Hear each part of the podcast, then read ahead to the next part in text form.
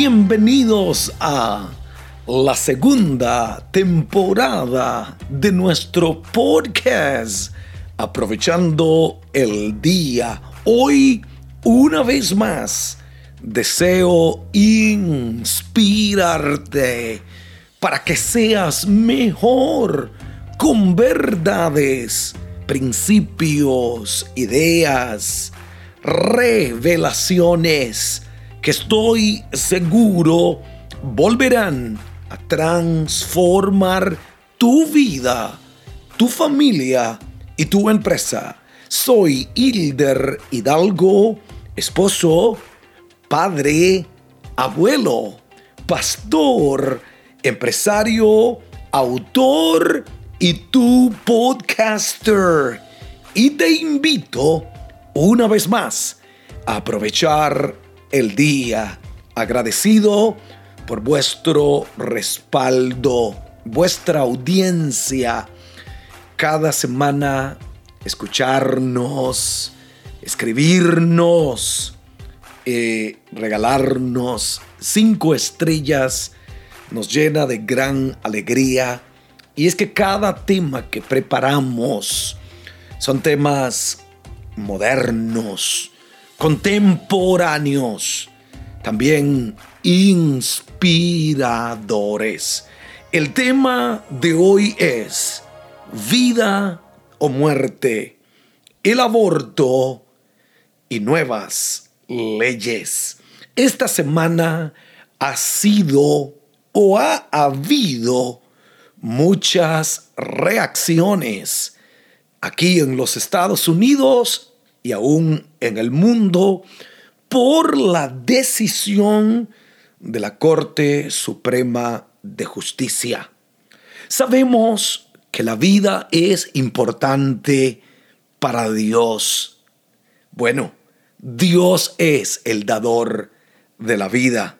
Y para nosotros también, aquellos que amamos a Dios de corazón bajo la dirección de Lynn Fitch, la fiscal general del estado de Mississippi, solicitó a la Corte Suprema que defendiera la ley y eliminara la histórica decisión Roe versus Wade. Lo que el tribunal hizo este viernes. Ahora, algunos se preguntarán en qué consistía esa ley Roe versus Wade. En el año 1969, por cierto, tenía dos años de edad, una mujer soltera de 25 años, Norma McCorby, bajo el seudónimo de Jane Roe, desafió las leyes del aborto en Texas, donde estaba prohibido, excepto en los casos en que la vida de la madre estuviera en peligro. Y en el año 1973, su apelación llegó a la Corte Suprema, quien fallaría a favor de ella al interpretar que el derecho al aborto estaba protegido por la constitución. Ahora esa ley ya no tiene vigencia. La nueva decisión de la Corte Suprema de Justicia revierte este criterio y devuelve a las autoridades de los estados la decisión de prohibir o permitir el aborto. A medida que las clínicas de aborto cierren en los estados que han prohibido la práctica, se espera que muchas más se abran cerca de las fronteras estatales en lugares donde todavía está permitido. La decisión no implica que el aborto se convierta de por sí en ilegal o legal en Estados Unidos como nación. Al ser Estados Unidos una federación, Cada estado tiene la potestad de decidir sobre aquellos asuntos que no se consideren como derechos o deberes protegidos por la constitución del país. En otras palabras, ante la constitución de los Estados Unidos defendía el aborto bajo ciertas eh, eh, regulaciones. ¿Quién tiene la verdad entonces? ¿Cuál es la verdadera verdad? La Biblia no dice nada directamente sobre el aborto. No hay una declaración categóricamente específica sobre el aborto. Lo que tenemos son versículos que apuntan a la formación del ser humano en el vientre. Y como desde el vientre de la madre, el ser humano es un ser querido por Dios. Escuche esto. Hay un versículo en el Salmo 139, versículo 13 y versículo al versículo 16. Dijo David estas palabras porque tú formaste mis entrañas. Escuché esto. Dios fue el que formó, dijo David, sus entrañas. Tú me hiciste en el vientre de mi madre. Te alabaré, dijo David, porque formidables y maravillosas son tus obras. Estoy sorprendido, dijo él. Estoy maravillado y mi alma lo sabe muy bien. No fue encubierto de ti mi cuerpo, cada detalle de tu cuerpo, cada célula. Dios la conoce. Bien que en oculto fui formado y entretejido en lo más profundo de la tierra. Mi embrión, escuche esto, dijo David, Mire, qué, poderoso, qué revelación nos da David. Mi embrión vieron tus ojos y en tu libro estaban escritas todas aquellas cosas que fueron luego formadas sin faltar una de ellas. La Biblia no habla nada del aborto, pero sí dice que Dios nos conoce desde el vientre de nuestra madre. Jeremías dijo, antes que te formase en el vientre de tu madre, te conocí y te di profeta a las naciones.